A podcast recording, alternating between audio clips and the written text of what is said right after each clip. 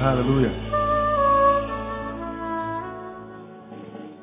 Vamos a 1 João capítulo 2. Quero deixar uma palavra de edificação para a tua vida nessa noite. 1 João capítulo 2. Já testei alguns comentários sobre essa palavra alguns anos atrás, precisamente quatro anos. Mas há uma razão pela qual eu creio o Espírito mandou tecer uns novos comentários sobre ela. Eu creio com toda a minha alma na palavra de Deus, a Bíblia Sagrada, e a Bíblia diz que a palavra de Deus nunca volta vazia, amém, amado? E durante muito tempo eu não entendi isso. Antigamente eu entendia que não voltar vazia, toda palavra que é pregada converte alguém, ou seja, muda a religião de alguém. Mas não é isso. Não voltar vazia é não falar sem que haja alguém a quem Deus preparou para ouvir. E se eu falo, se não houvesse ninguém aqui, a palavra seria vazia, voltaria vazia. Porque a palavra de Deus só se torna de Deus palavra quando ela entra pelo ouvido de alguém e essa palavra receptada desce ao coração e muda a história desse alguém. Falei em parte sobre isso hoje de manhã. Porque enquanto essa palavra está só aqui no livro, ela é só um livro como outro qualquer. Esse livro não é mágico, ele não tem poder em si. Não adianta imaginar que ele faz milagre por si só, que ele não faz. Ele é um livro como outro qualquer. O nome dele é Bíblia, vem de Biblion. Mesma raiz de biblioteca, são vários livros juntos. No caso da Bíblia, 66. É um livro como outro qualquer. Ele só se torna a palavra de Deus, e Deus é vivo, quando essa palavra sai do livro, deixa de ser verbo, adentra os nossos corações pelo ouvido. Nos nossos corações, ele, ela compunge esse coração, mexe com esse coração, e esse coração, então, compungido pela palavra, mexido pela palavra, tem a vida transformada e depois da palavra aquela vida nunca mais volta a ser a mesma. Ele passa pela conversão. A Bíblia diz que a fé vem pelo quê? Ouvir. Ouvir a palavra. Então a gente ouve a palavra, recebe. De modo que na mesma congregação, a mesma palavra que é pregada, para alguns transforma a vida e a história toda. Para outros significa nada. Para uns é o poder de Deus para restaurar quem sabe décadas de maldição para outros. Então o problema não está na palavra, está em quem ouve. Então quando a Bíblia diz que a palavra de Deus nunca volta vazia, é porque se Deus liberou uma palavra, ele trouxe alguém para ouvir. Não pode ser que no meio dessa multidão toda, como eu tenho dito aqui há tantos anos, essa palavra seja para umazinha só. Uma única pessoa aqui no nosso meio. Eu preciso que só para você, irmão, para ninguém mais, essa palavra tenha sido preparada. Então, se é possível que Deus tenha uma palavra só para você, pelo amor de Deus, seja inteligente. Não perca essa palavra de jeito nenhum. Porque quando Deus fala, Deus transforma, Deus gera vida, viu irmão? Não diga sempre para o irmão que está do seu lado, irmão, a partir de agora não fala mais comigo, esquece que eu existo, liga para ele. Me mira e me erra. Né? Que Deus pode estar tá querendo falar comigo nessa noite. Comigo também. Eu espero que ele fale muito comigo nessa noite. É, 1 João, capítulo 1, capítulo 2, perdão, versículo 15.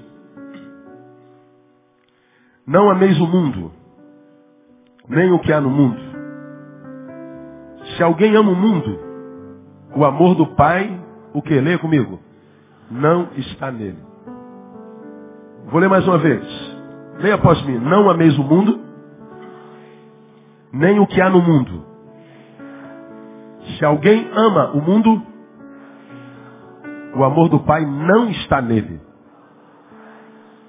O que esse texto está dizendo, entre outras coisas? Há pessoas nas quais o amor de Deus está, e há pessoas nas quais o amor de Deus não está.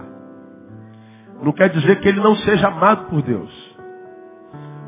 Está dizendo aqui, os frutos desse amor não reverberam. Não fluem. É como se o amor fosse platônico. Ele é alvo do amor, mas não sabe nunca. O amor está lá, mas incubado. E João, pelo Espírito Santo, nos ensina. Como é que eu sei que uma pessoa carrega o amor de Deus dentro dela? Como é que eu sei que uma pessoa carrega amores e que esses amores são de Deus, porque amores que não são, mesmo que sejam amores, como é que eu sei? Bom, veja a forma como ela se relaciona com o mundo. Veja a forma amorosa ou a forma sentimental, a forma emocional com a qual ele se relaciona com o mundo. Bom, se você conseguir discernir a forma como ela se relaciona com o mundo, você vai saber se Deus está nela ou não. Então ele diz, não ameis o mundo nem o que no mundo há.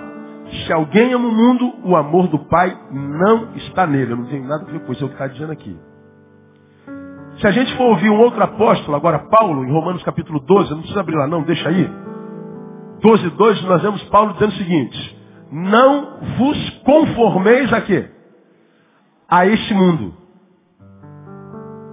Mas transformai-vos pela renovação da vossa mente. Para quê? Para que experimenteis qual seja boa, santa, agradável, perfeita vontade de Deus.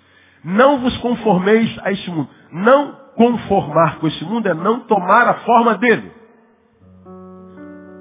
João diz, não amem. Paulo diz, não tomem a forma dele. Como que a água, já preguei sobre isso há anos atrás, em outra.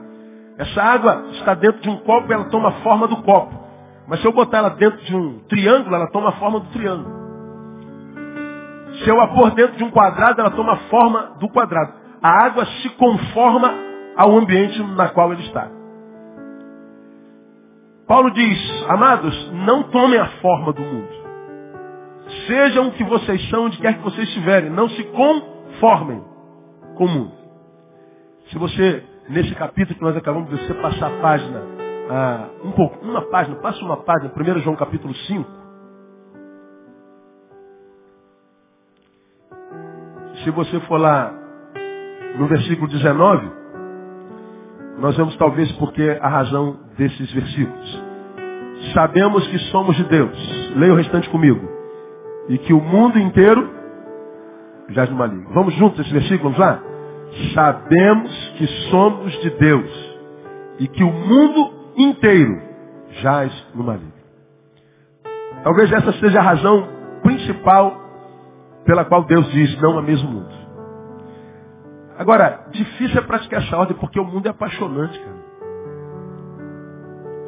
O mundo, o mundo é uma coisa maravilhosa. Em todos os sentidos. Todos. Você que é carioca então, cara, você, se conhecesse a sua cidade, a maioria dos cariocas não conhece o Rio de Janeiro. Quem mora em Realengo conhece Realengo. Quem mora em Jacarepaguá conhece Jacarepaguá. Quem mora na Zona Norte conhece a Zona Norte. Dificilmente a gente atravessa o túnel para ir para lá de lá para a Zona Sul, conhecer as montanhas, os mares, os vales, né? A, a, noite do Rio de Janeiro, os restaurantes do Rio de Janeiro. Não tem nem dinheiro para isso para estar vendo. Né? Esse luxo não é dado a tantos. Né? Os teatros do Rio de Janeiro, os cinemas do Rio de Janeiro. A geografia do Rio de Janeiro, uma das geografias mais lindas do mundo.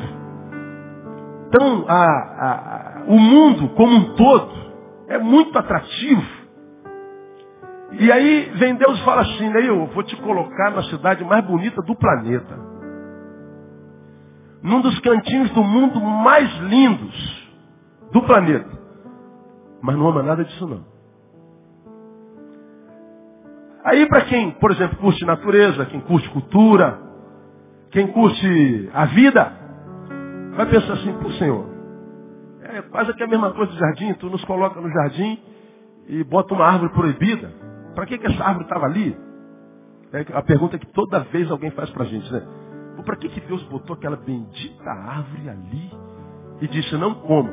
Se ele não tivesse posto aquela árvore ali, não tinha problema, o diabo não tinha aparecido, não tinha pecado, não tinha nada. Agora não, Deus teve a péssima ideia de botar aquela árvore lá.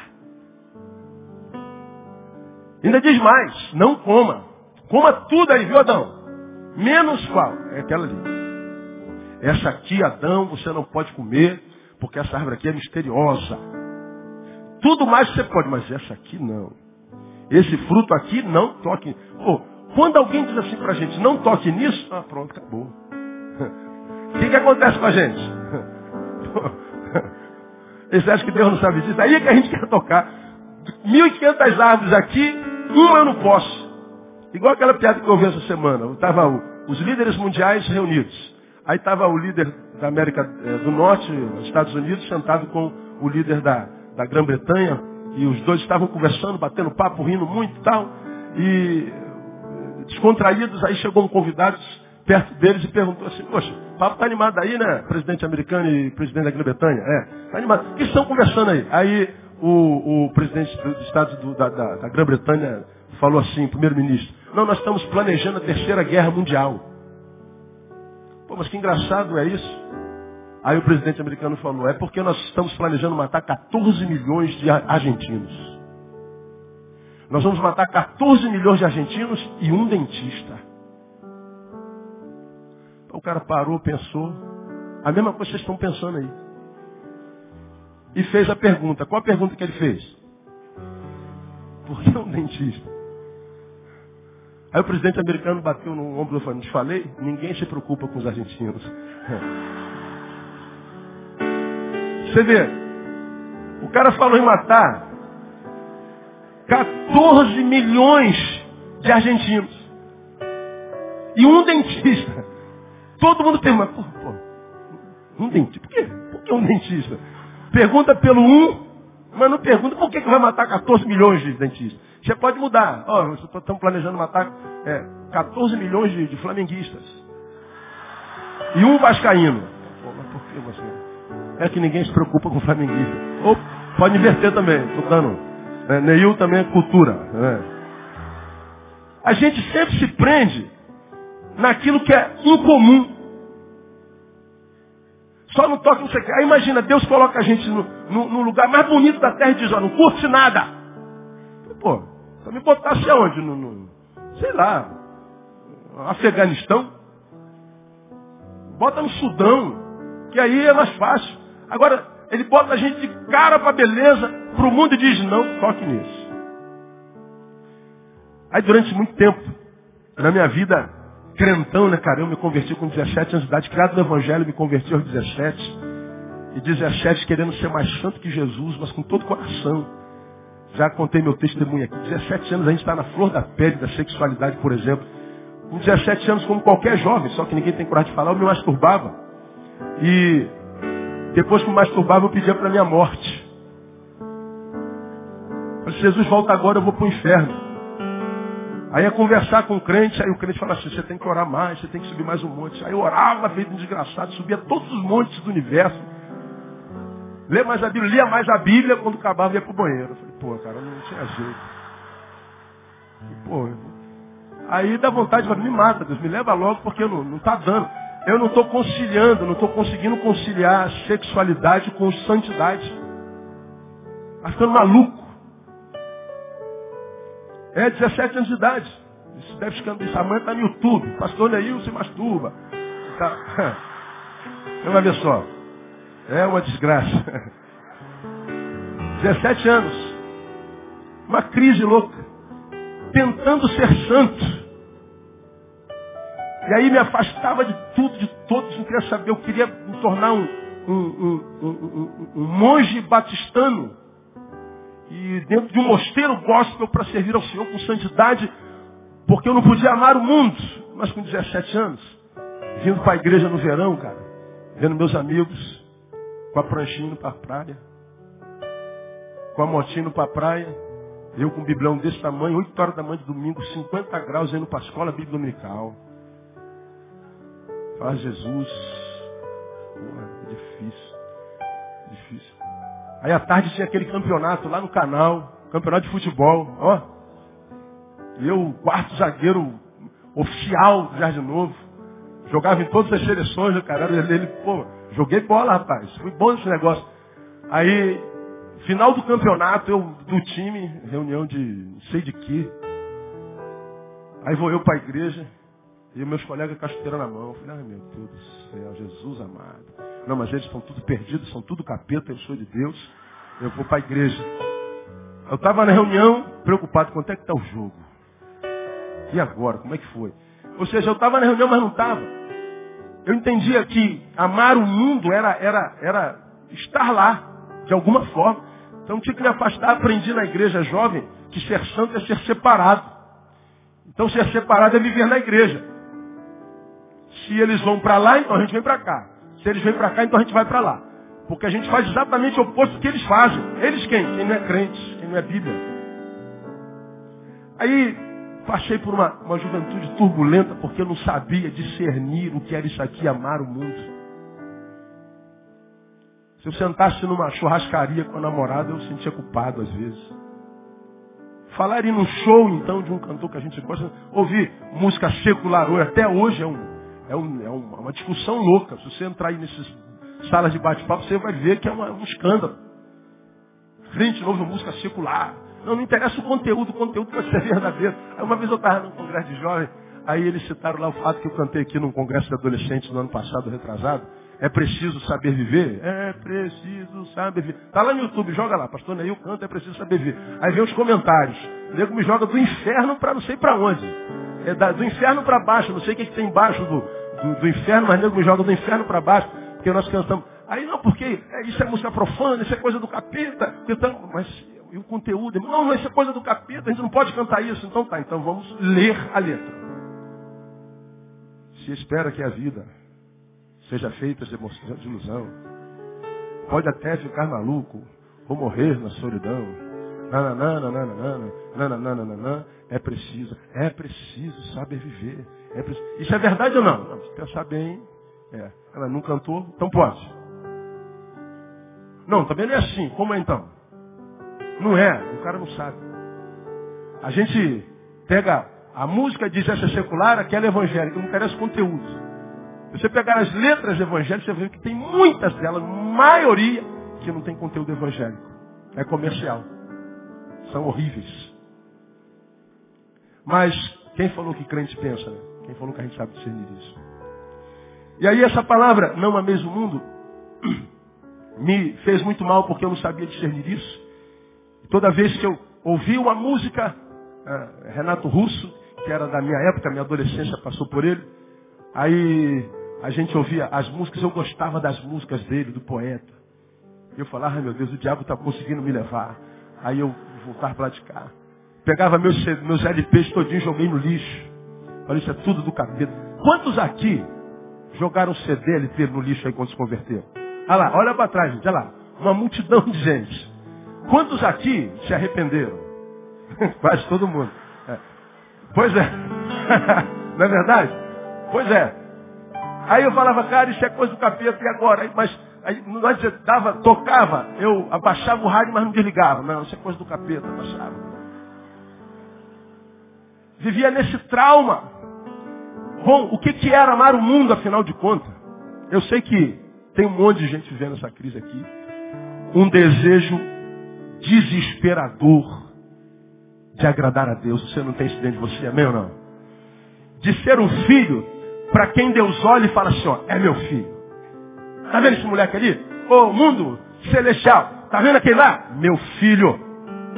Meu filhão.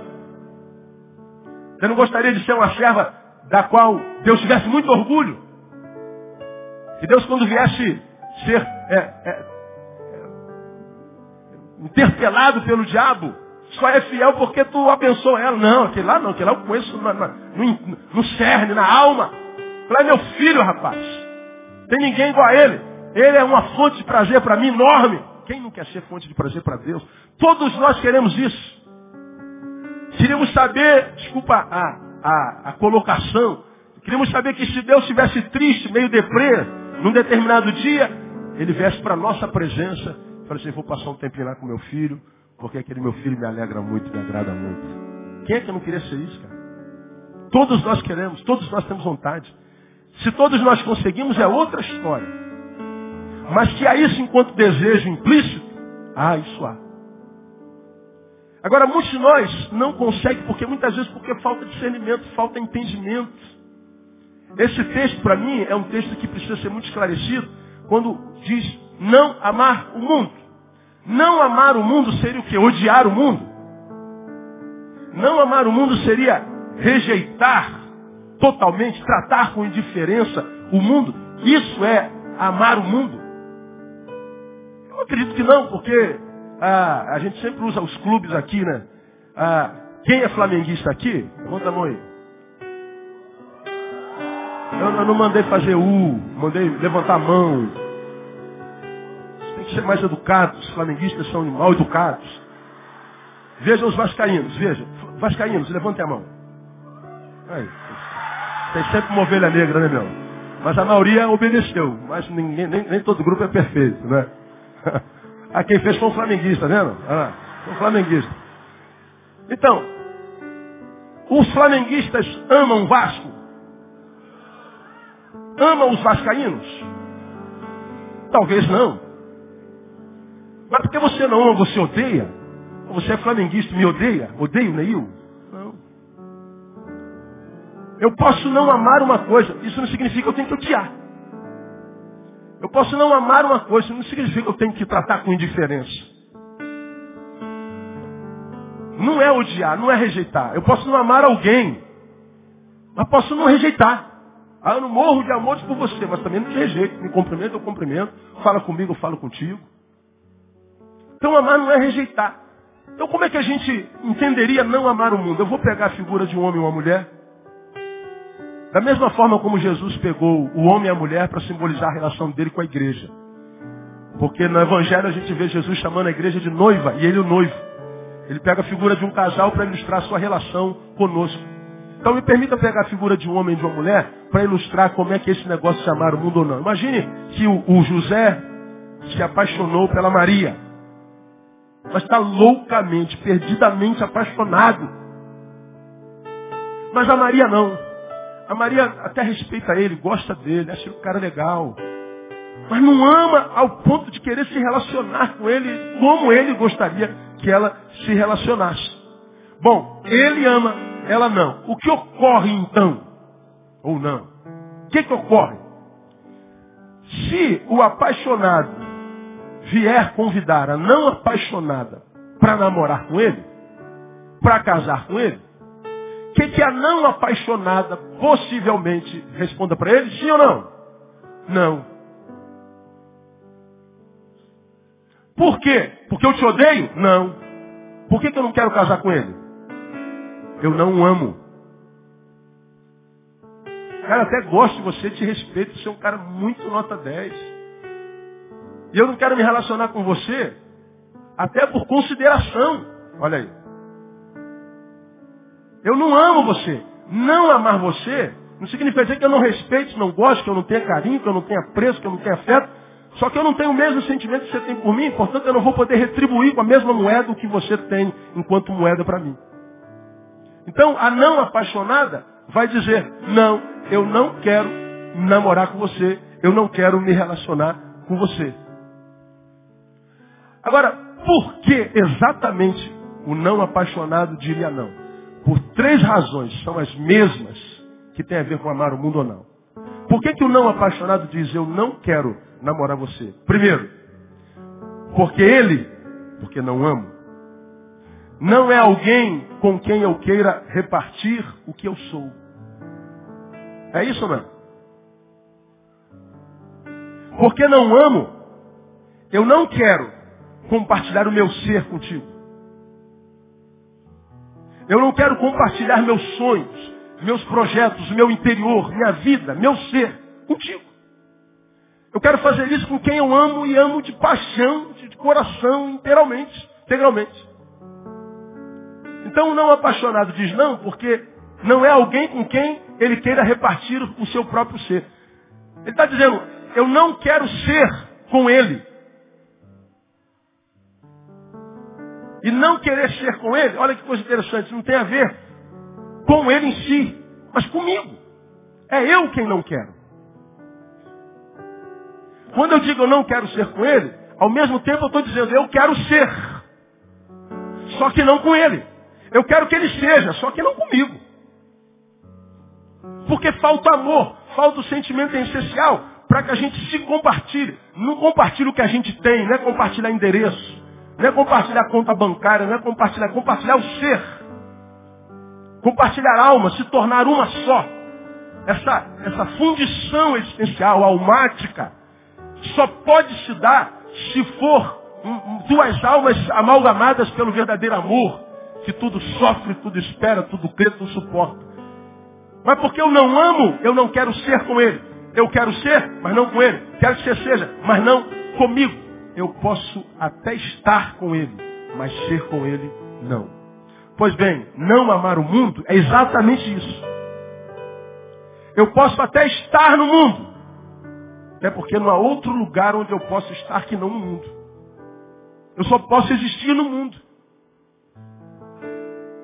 Como eu citei o Rio de Janeiro, eu não posso morar em outro lugar além do Rio de Janeiro. Se eu pudesse ir para Nova York, mas não posso. Mas lá é pior do que cá. Eu só tenho o mundo para morar, eu só tenho o mundo para existir, eu só tenho o mundo para estar, não tem jeito.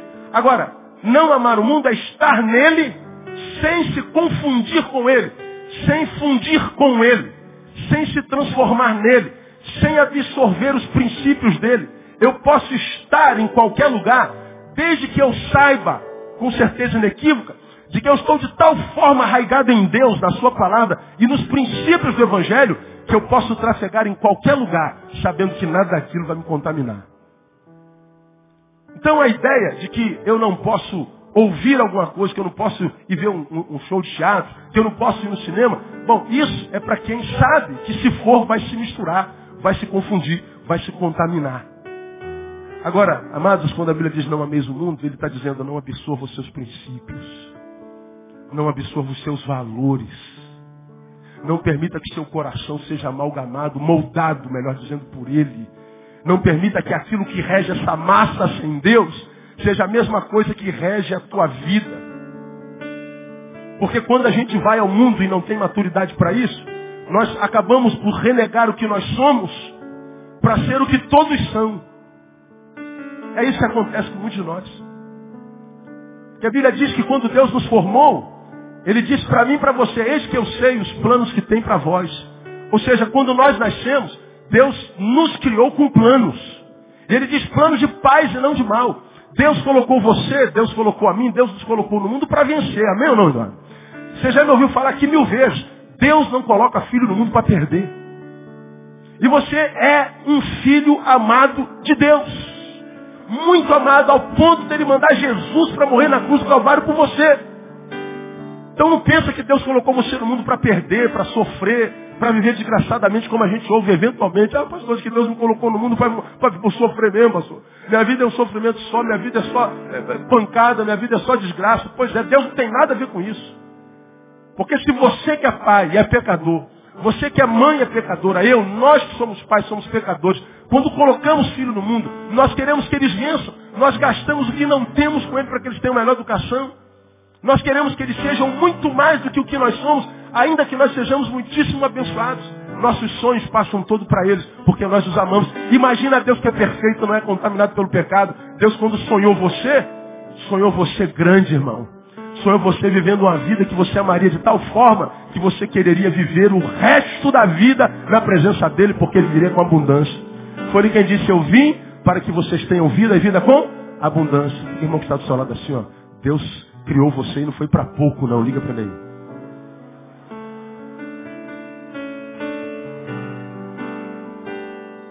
Glória a Deus.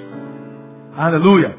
Agora, quando eu amo o mundo, vivo nele, compartilho o que eu sou com ele, quando ele é que molda meus valores, meus princípios, quando eu sou igualzinho a eles. No meio deles me confundo com eles, me conformo a eles. Seus princípios, seus valores, seus sonhos, seus prazeres, seus desejos, é o que agora rege a minha vida. Eu deixei de ser o que sou no coração de Deus. Você está amando o mundo. Quando você ama o mundo, você está dizendo, eu estou abrindo mão do amor do Pai.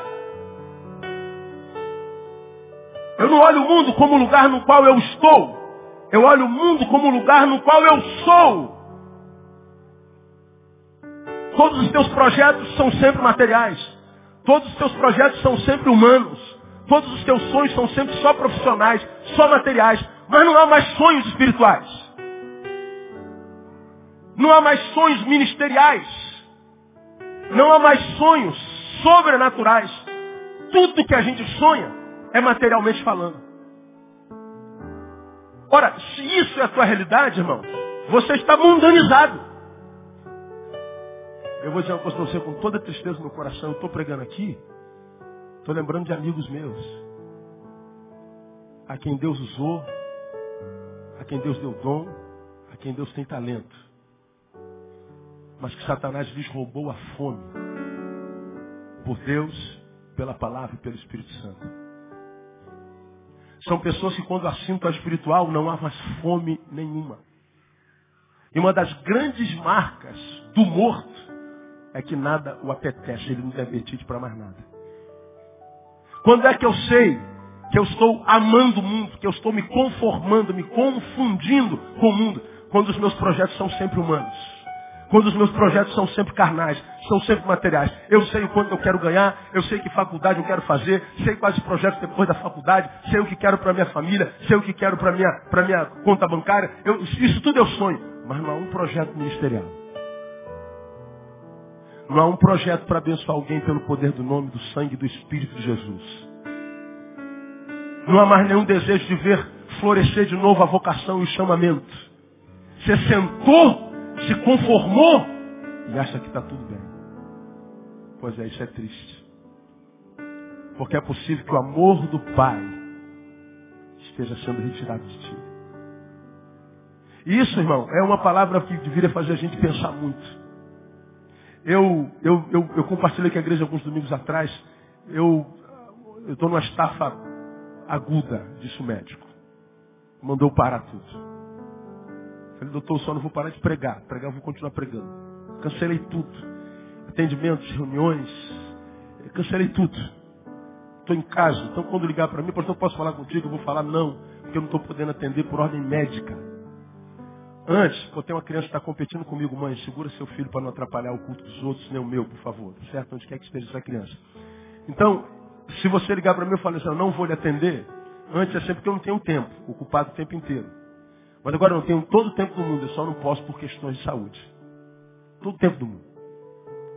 Agora, quando a gente está cansado, estafado, nossa razão embaixo. E muitas vezes a gente perde a vontade de tudo. O que a gente quer é prostrar-se na cama e ficar. Bom, a gente perde vontade de sair, de comer, de planejar, de passear, de tudo. Como preguei de manhã, para quê? A pergunta é para quê? Isso para mim é normal porque acontece com qualquer ser humano, desde que seja vivo. A gente cansa. E a gente precisa descansar. Até Deus descansou no sétimo dia para dar exemplo. Então a gente precisa descansar. Pois bem, quando o meu cansaço é material, eu passo e tiro isso como coisa normal. Agora, quando eu percebo, irmão, eu estou dando um testemunho pessoal, que as minhas fomes não são mais espirituais, que eu não tenho mais fome de Deus, da Sua palavra, quando eu não tenho mais vontade de exercer minha vocação, quando eu percebo que eu estou me tornando um ser humano comum, não tenho mais fome, apetite espiritual, quando eu percebo que eu não quero mais nada nem com Deus, nem com a sua igreja, nem com o seu povo, quando eu percebo que eu estou me carnificando ao invés de estar me espiritualizando, quando eu percebo que tudo que me apetece, se me apetece, não tem a ver com Deus, tem a ver comigo, isso me desespera. Porque eu e você somos testemunhas de quanta gente Deus usou para abençoar a minha vida e a sua, e hoje estão quebrados. Adoeceram, como diz o salmista, sem que haja possibilidade de cura.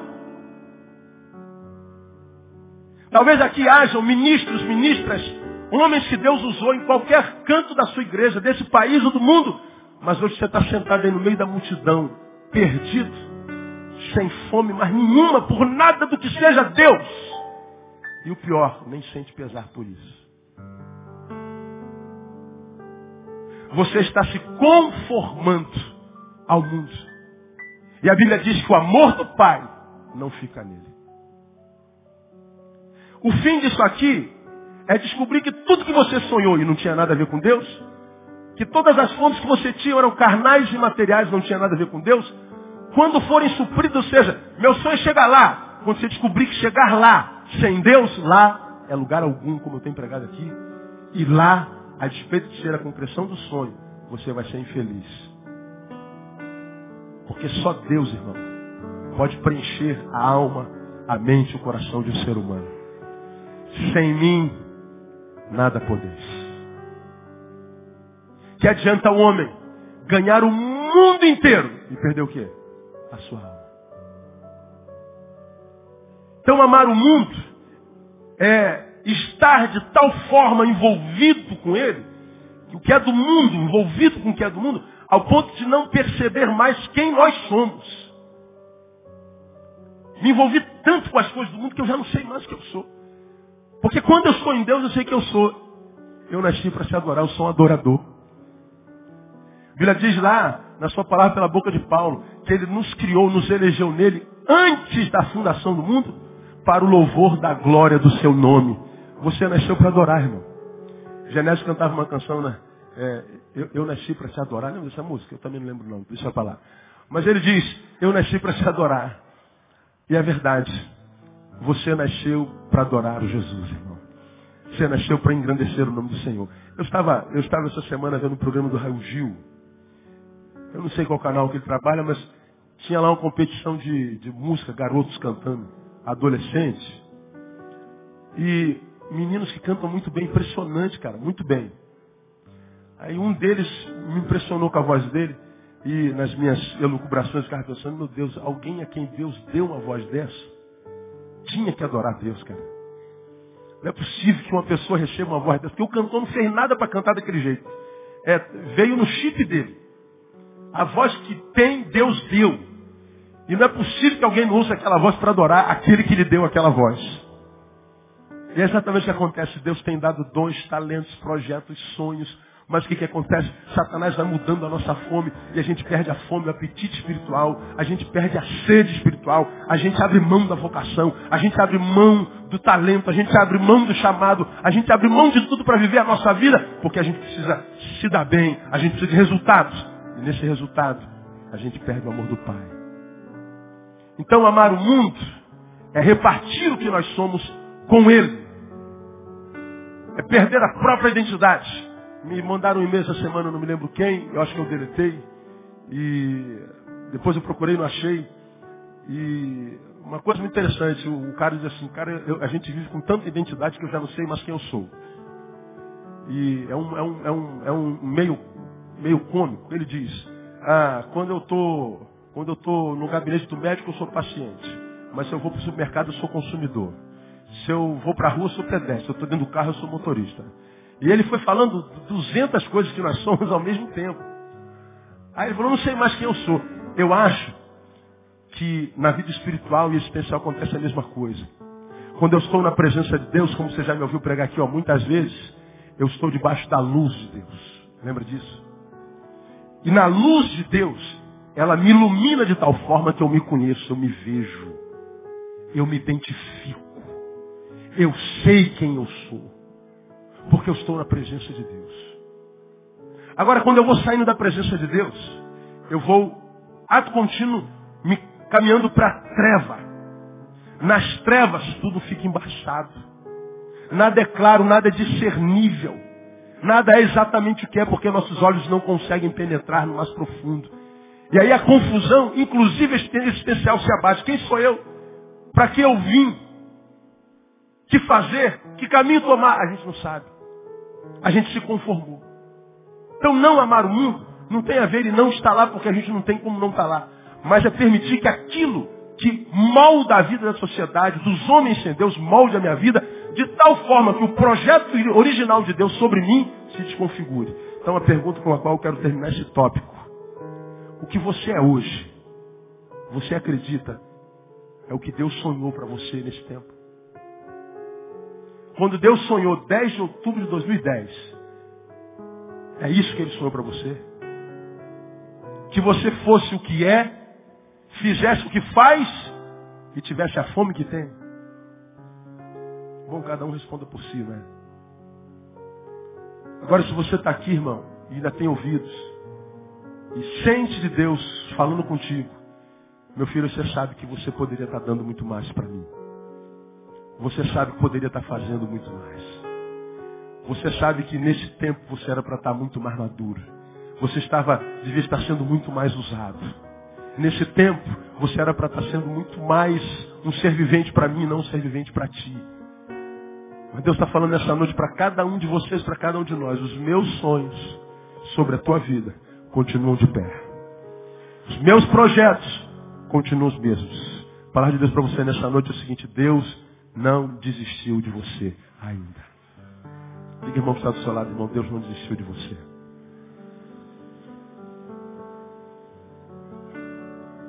E você?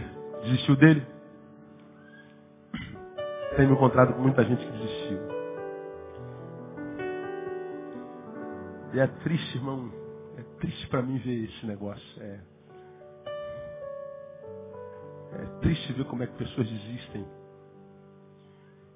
Como é que para viver os prazeres do mundo tem que deixar as coisas do espírito. Eu não consigo entender isso. Eu posso ver tudo do mundo, cara, sem perder uma gota da fome por Jesus.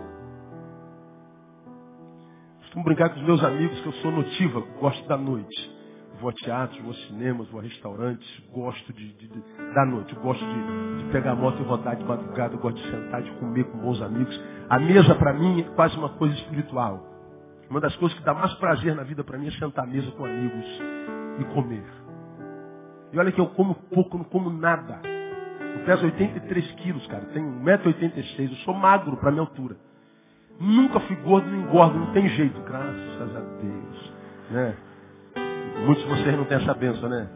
Nunca foi magro e, e gostaria de ser. Pois é, eu não engordo, então eu não como muito. Não é por causa da comida que está sobre a mesa, é o que a gente vive no entorno dela.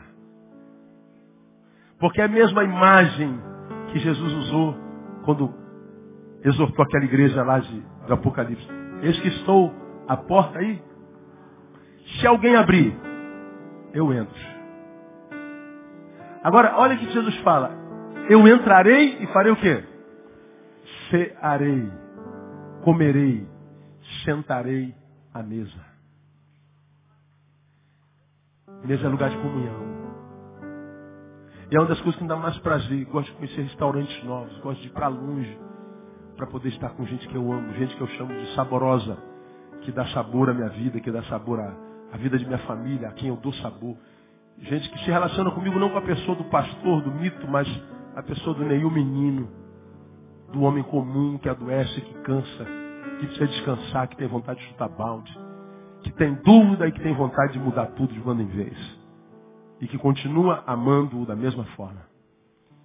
Então, é triste é ver que alguns para viverem isso têm que abrir mão do Evangelho. Tem que fechar a Bíblia. Tem que deixar de estar no culto. Tem que deixar de ministrar. Tem que deixar de abençoar. Tem que deixar de adorar. Tem que deixar para poder viver uma vida que ele imagina vale a pena ser vivida.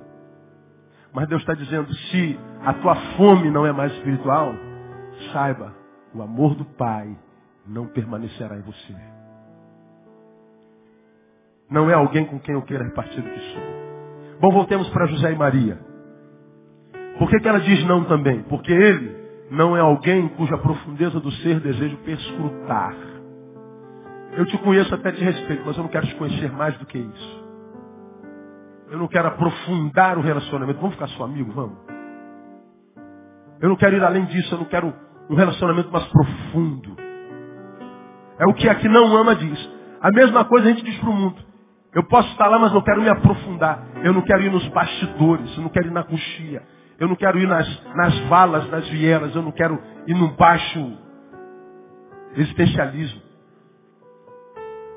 O mundo é o lugar onde eu estou, mas não é o lugar no qual eu sou em essência. Eu sou na presença de Deus. E é conhecer as profundezas de Deus o que deve nos apetecer. Agora, infelizmente, não é o que acontece com muitos de nós. Por não amá-lo, não sou impelido a conhecê-lo profundamente.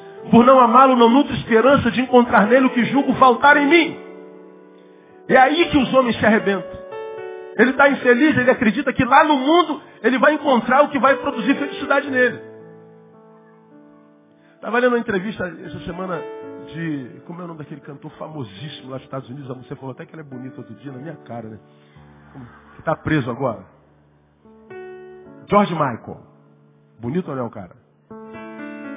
Pois é, né? Está preso de novo. Esse camarada esse camarada é um dos homens mais ricos que existem por aí. Alguns anos atrás ele foi preso fazendo sexo oral num homem num banheiro público. Nada contra a boca dele, ele bota onde ele quiser. Do que, que eu estou falando? Estou falando do grau de promiscuidade e de completa exclusão de valores éticos no qual um ser humano chega. Depois disso, ele declarou publicamente a sua homossexualidade, porque um líder espiritual dele disse que você nunca vai ser feliz se você não se assumir como é. Ele se assumiu. Alguns meses depois tentou suicídio. Não adiantou nada. Foi preso com droga. Nada adiantou. Está em depressão profunda e agora cometeu um outro delito, já tinha sido preso, voltou para a prisão.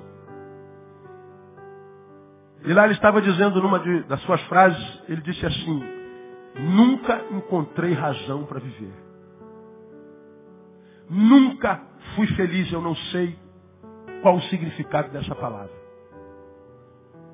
Mas tem todo o dinheiro do mundo, tem toda a fama do mundo, tem todas as possibilidades do mundo, já viajou todas as partes do mundo, se assumiu como sexual, fez tudo o que disseram, mas ele não conseguiu ser feliz. Você leu a respeito da famosa Lady Gaga. Está em depressão profunda. Profunda.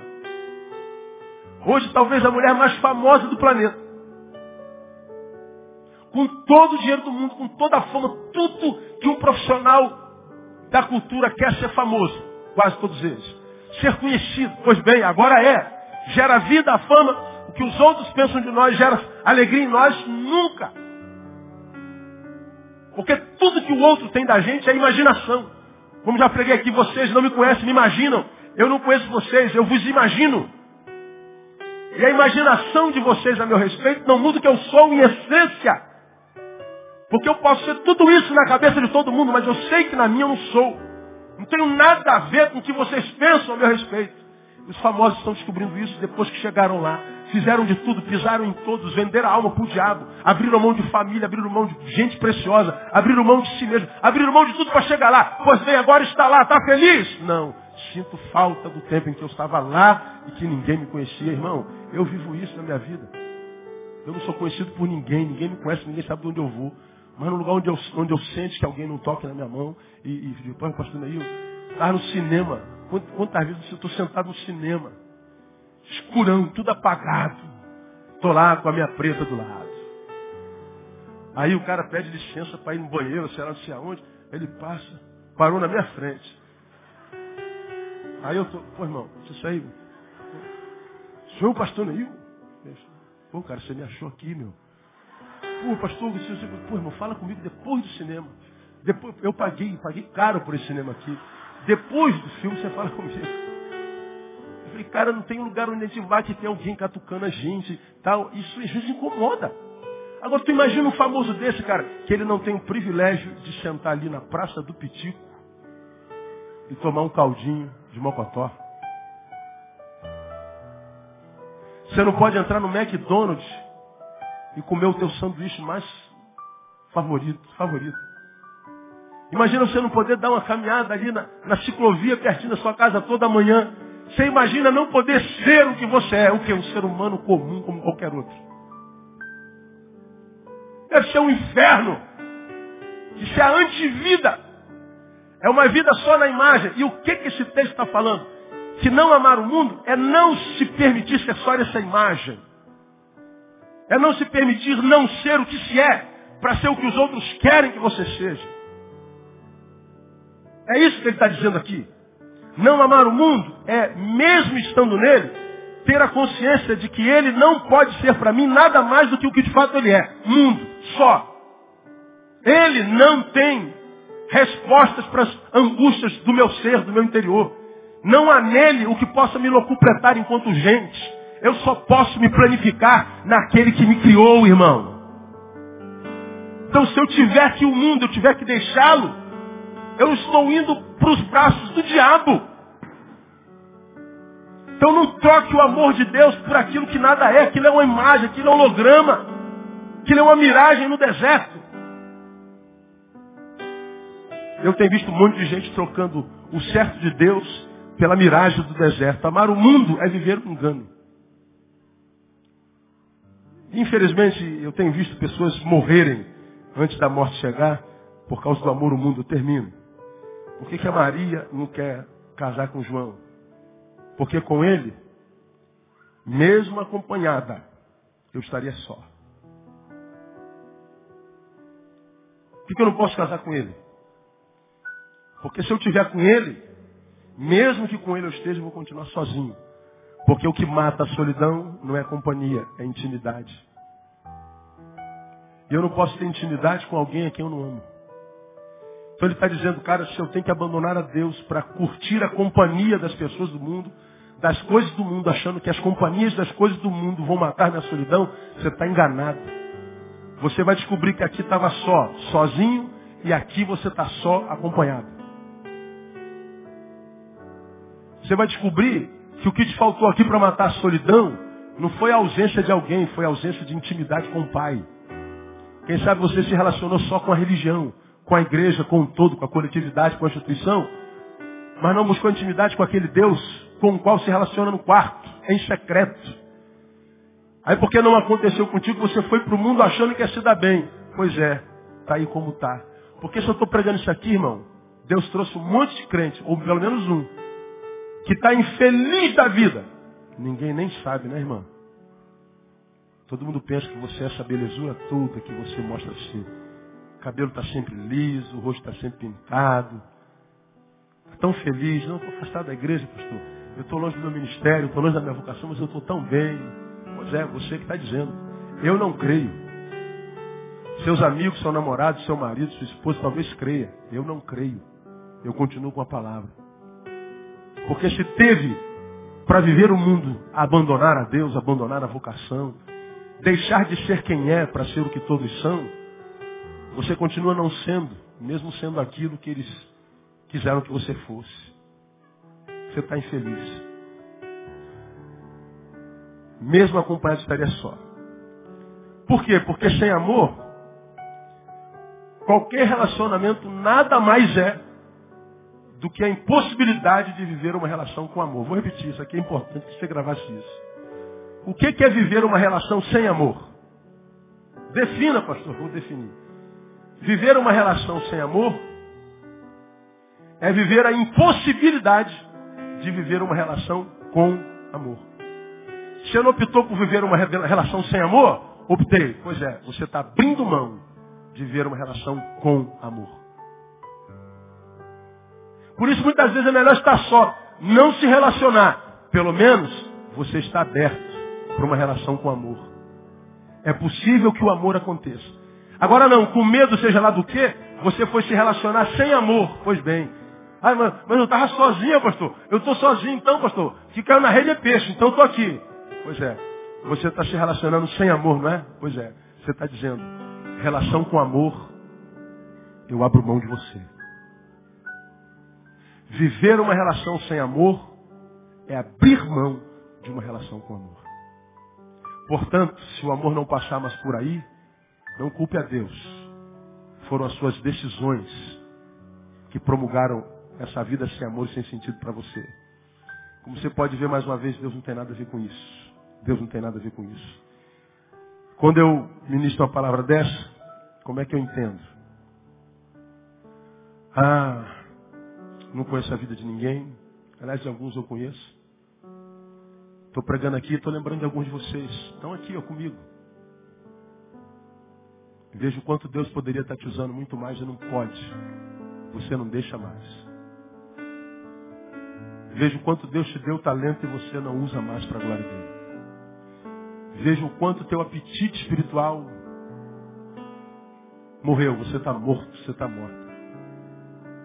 Vejo o quanto que nada supra-humano metafísico, sobrenatural te apetecem mais. Hoje você vive para si. Vive para ter, para se realizar. E saiba que depois que você fizer tudo que sempre sonhou, tudo que você sempre sonhou, não vai significar nada. Você vai olhar para trás e vai ver o que, que adiantou fazer isso. Não, não recebe essa palavra, não estou profetizando. Só estou falando da realidade. O que a gente planta, a gente colhe. Plantou na carne, colhe na carne, plantou no espírito, colhe no espírito. Agora, se Deus libera essa palavra para você que está no meio desse processo de carnificação, ou seja, de amar o mundo, ser com Ele, se aprofundar nele e achar que ele tem a solução para a tua infelicidade, você está se carnificando, desespiritualizando. Você está nesse processo. Você não está mais aqui, mas ainda não está lá.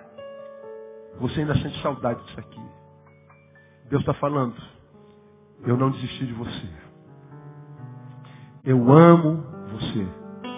E ainda conto com você. Mas como Deus é um gentleman, age diferente do diabo. Ele continua dizendo, eu estou à porta e bato. Se alguém abrir, eu entro. Se não abrir, eu fico do lado de fora. O diabo, ele mete o pé na porta da vida, arromba a porta da nossa vida, mata, rouba, destrói. Deus não. Eu estou à porta e bato. Se alguém abrir, eu entro. Se não abrir, eu fico lá de fora, não tem problema. Você é livre até para abrir mão de mim. Porque eu não quero ninguém na minha presença com um bridão na boca, como um cavalo. Não quero ninguém na minha presença por medo. Não quero ninguém na minha presença sem que o sonho dessa pessoa seja estar na minha presença. Então você pode ir para longe da minha presença quando você quiser. Mas eu só quero que você saiba que eu não desisti de amar você.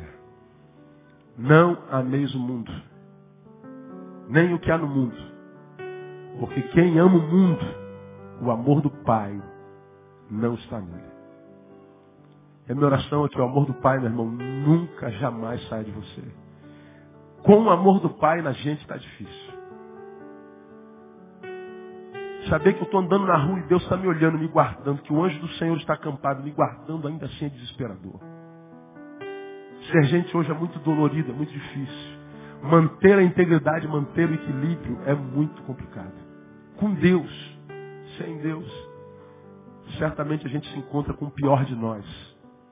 E o pior de nós é tão ruim que nos braços desse pior de nós talvez nunca mais consigamos voltar. Quantas pessoas eu atendo no gabinete, pastor, eu queria tanto voltar, eu não consigo. Sinto tanto saudades de quando Deus me usava, de quando eu tinha aquelas fomes desesperadoras por Ele e não tem mais. Tem uma canção que eu não conheço,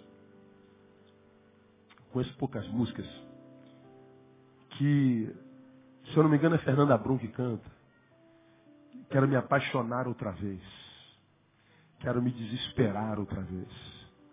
Quero perder o sono por ti outra vez. Teve alguém que falou comigo aqui no púlpito uma vez se dava para cantar ou não. Não sei quem foi. Está aí não. Você, você conhece essa música? Sabe a letra dela? Sabe tocar essa música? Joel sabe tocar essa música? Pastor Cleves sabe tocar essa música? Josué sabe tocar essa música? Então pode chegar. Pode tocar. Okay? Joel também sabe. Ah, daqui a, a banda toda vai tocar, pode subir. Sueli pode subir também. Essa música, ela é Aí alguém vem perguntar, pastor, cabe, tô, quero me desesperar outra vez. Cabe, cabe. O desespero é uma, é uma, é uma, uma figura de linguagem que ele diz que eu sentia tanto desespero por Deus, tanta vontade dele, que quando parecia que eu não ia achar, eu me desesperava de tanta sede e fome que eu tinha dele. Aí essa música, se, se for que eu estou pensando, a cantora a cantora fala, Deus, eu quero isso de novo. Então, é, temos 20 minutos para acabar o culto ainda, eu só vou orar com você, gente embora vai acabar mais cedo hoje. Eu não sei como está teu apetite, irmão, espiritual. Não faço a menor ideia e é problema seu. Algumas pessoas ficam chateadas com o que eu falo. Ó, se você fica na igreja, se você vai embora, se você volta para a igreja, vai embora de novo, não muda o que é a igreja. Só muda o que é você. Toda vez que chego, pastor, estou indo embora da igreja. Eu sempre abençoo, seja pela razão pela qual for. Pastor, vai com Deus, Deus te abençoe. Pastor, estou voltando, volta com Deus, Deus te abençoe. Pastor, estou ficando, fica com Deus, Deus te abençoe. Eu vou abençoar sempre. Outros vão embora, não falam nada. Voltam dois anos depois com pedir perdão. Está perdoado, Deus te abençoe. Quer ir, vai, quer ficar, fica. Quer estar, esteja. Quer voltar, volta. Quer ir de novo, vai de novo não muda o que é a igreja. Mas ir vir, ir e vir, ir e vir. Existe um perigo nisso. Perigo de ir e nunca mais conseguir voltar. E perceber que o amor do Pai foi retirado, cara. Fazer o que na vida sem Deus? Valeu o que? Vale o que? Serve para quê? Ser um pedaço de carne ambulante sem sentido. Ser um famoso desse com tanto dinheiro que já fez tudo, mas não encontra sentido em nada. A gente só encontra sentido em Deus.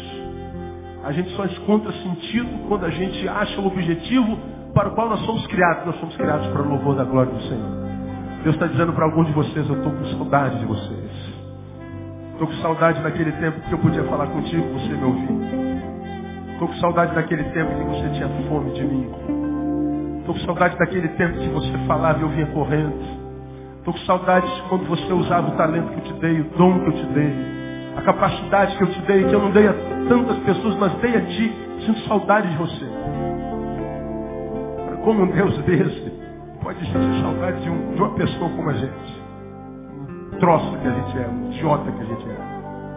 Mas esse é o nosso Deus, que não desiste da gente de jeito nenhum. A gente desiste da gente, a gente chuta balde, quer nem saber. Dane-se Deus não, eu continuo amando você. É como aquele, aquele, aquela cartinha que te deram outro dia. Já vou te dar a palavra. Um garotinho escreveu um bilhetinho para a mãe. Ele estava lá. Mãe, está aqui uma coisa que quero lhe dar. Aí no papel está assim. Por ter arrumado meu quarto, um real. Ter tirado nota boa na escola, cinco reais. Ter jogado lixo fora, mãe, três reais. Ter lavado meu prato, mãe, tantos reais. Aí tá lá, total, tantos reais. A senhora me deve isso. A mãe ficou, meu Deus. Onde é que o papel, filho? Ela pegou, virou o papel e escreveu atrás. Por ter descarregado nove meses. Não vou te cobrar nada. Por ter estado acordado noites e noites enquanto você estava doente. Nada.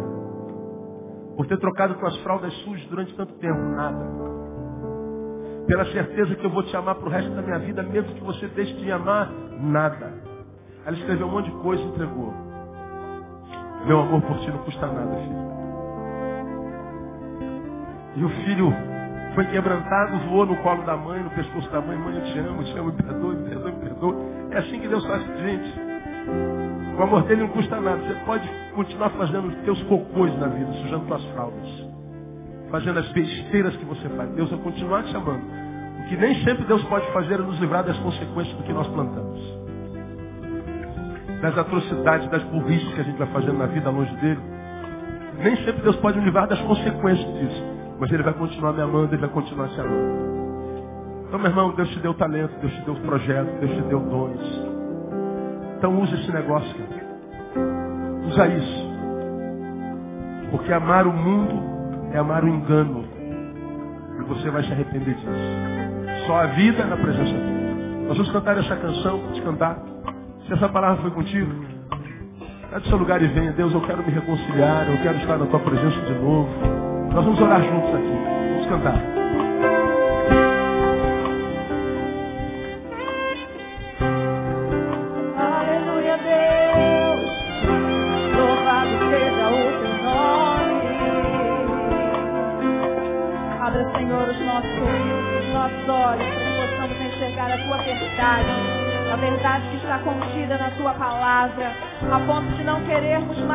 Afastar de ti. Que o nosso coração se incomode com aquilo que não te agrada, Senhor. Aleluia, louvemos.